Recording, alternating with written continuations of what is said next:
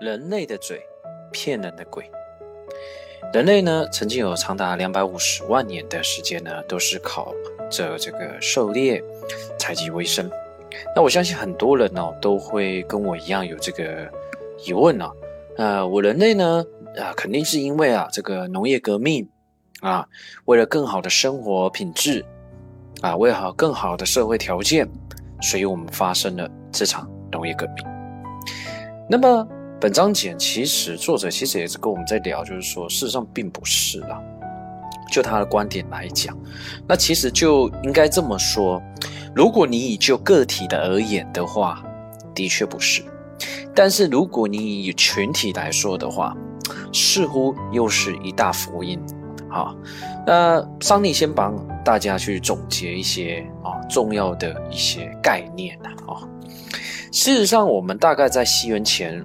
九千五百年到西元前大概八千五百年，大概在我们所谓的低纬度地区，北纬十八度左右，像土耳其啊、伊朗啊，哦，当然我自己指的是包含了这个中中低纬度、热带、副热带以及北纬十八度，大概这个区域很缓慢的、有限的发展的这个农业这块，OK，而且我们开始在不个不同的地区，在不同的时间段。进行一些，比如像是骆驼啦、腰果啦、葡萄啦，各种动植物的驯化。那你一定会好奇啦，Sunny，那为什么只有在中纬度或低纬度、中低纬度地区呢？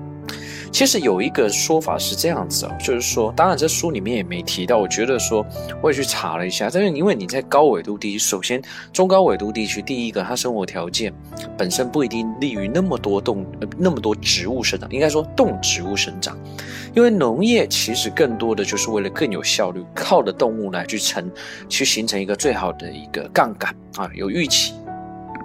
那么。在高纬度地区，好，不论我们极端一点，北极啊，或者西伯利亚，或者是这个南极洲这一块区域呢，大部分的动物体型都比较大。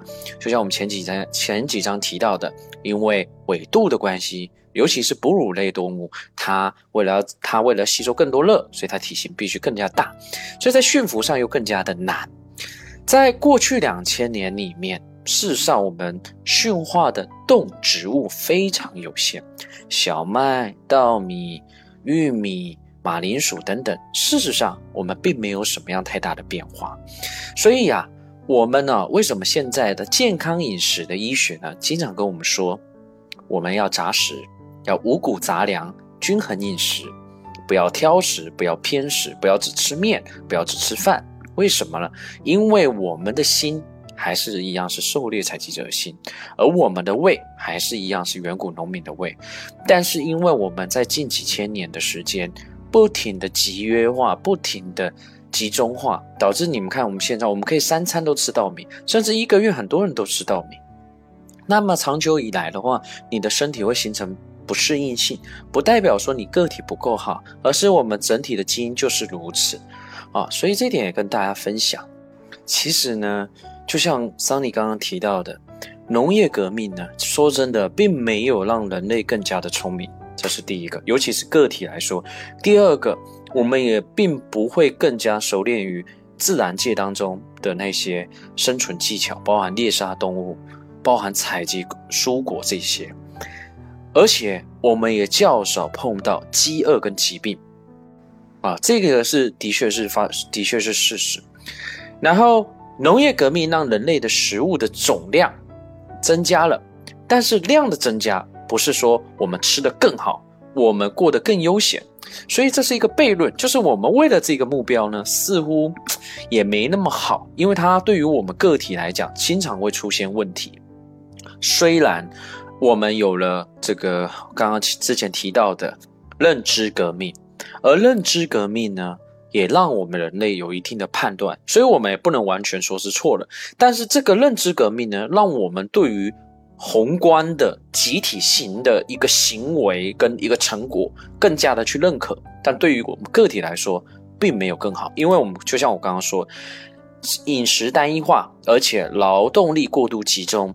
我们我们导，因为我们为了要集中农业，所以导致我们的耕田、播种、收割都必须花量大量的时间，而且社会不平等开始出现了，疾病开始系统性的产生了，环境也产生很大的影响。那么，再来最重要的事情就是说，我们的智力并没有更好，因为你要想想，因为我们要应对传统那种古代的环境，你从早上一起来，一直到晚上你睡觉的时候，都是。充满了挑战，但是有了这个东西之后，有了农业化之后，事实上是没有变得更好的哦，而且我们也更加重视了所谓的物质社会地位，就是那些我们现代社会会存在的东西，尤其是群体之间会存在的东西，有关于个体存在的东西越来越少了。所以啊，就有很多人开玩笑啊，是小麦驯化了自然，而不是自然驯化了小麦。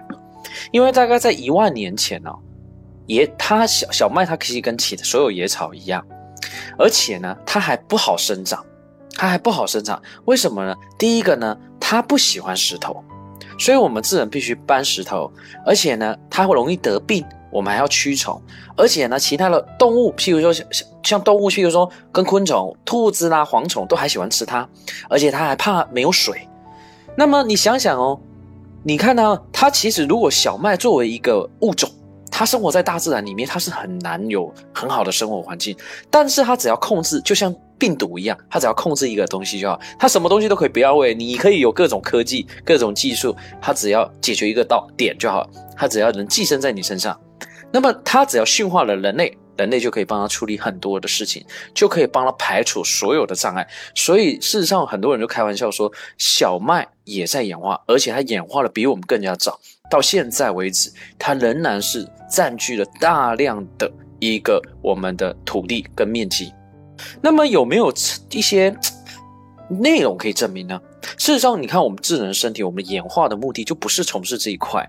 我们目的是为了爬果树、追邓林啊，大概就是这些。但是你譬如说，像是我们的人类的，因为我们从事了农业，所以你自己看，我们出现的各种疾病，很奇怪啊，腰间盘突出、关节炎、疝气，哈。那为什么这个这些疾病都是在我们农业时代之后开始所产生？因为我们本身身体就不适合做这件事情，所以反反而我们大量干了这件事情，所以产生了这些问题啊。还有一点就是说，小麦呢，它没办法提供我们人身安全。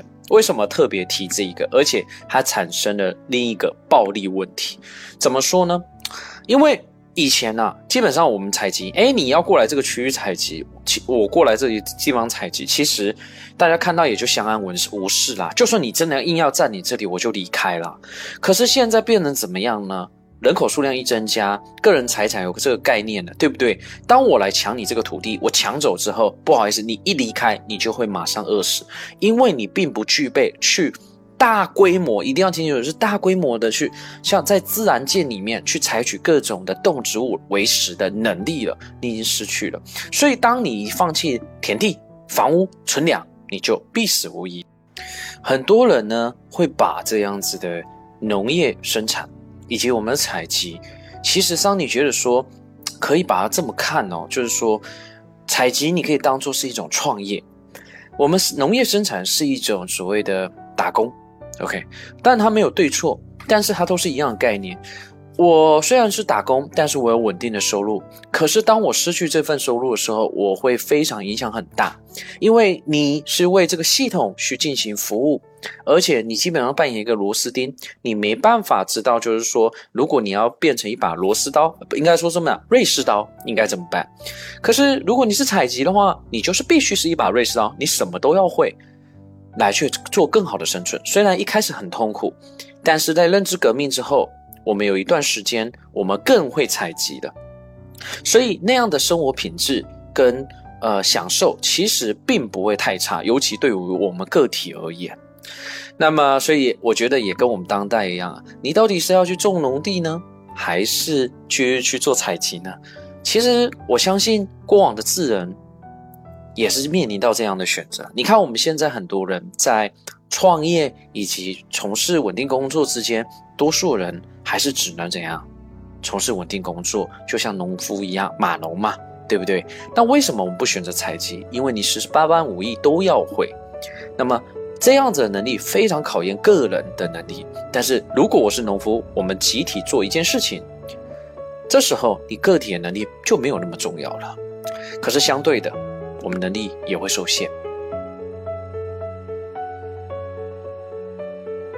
好了，今天就聊这么多。一个人能走多远，关键在于与谁同行。我们用跨越山海的一路相伴，希望得到你订阅、分享、评论的称赞。我是桑尼，我在桑尼学习看，与您不见不散。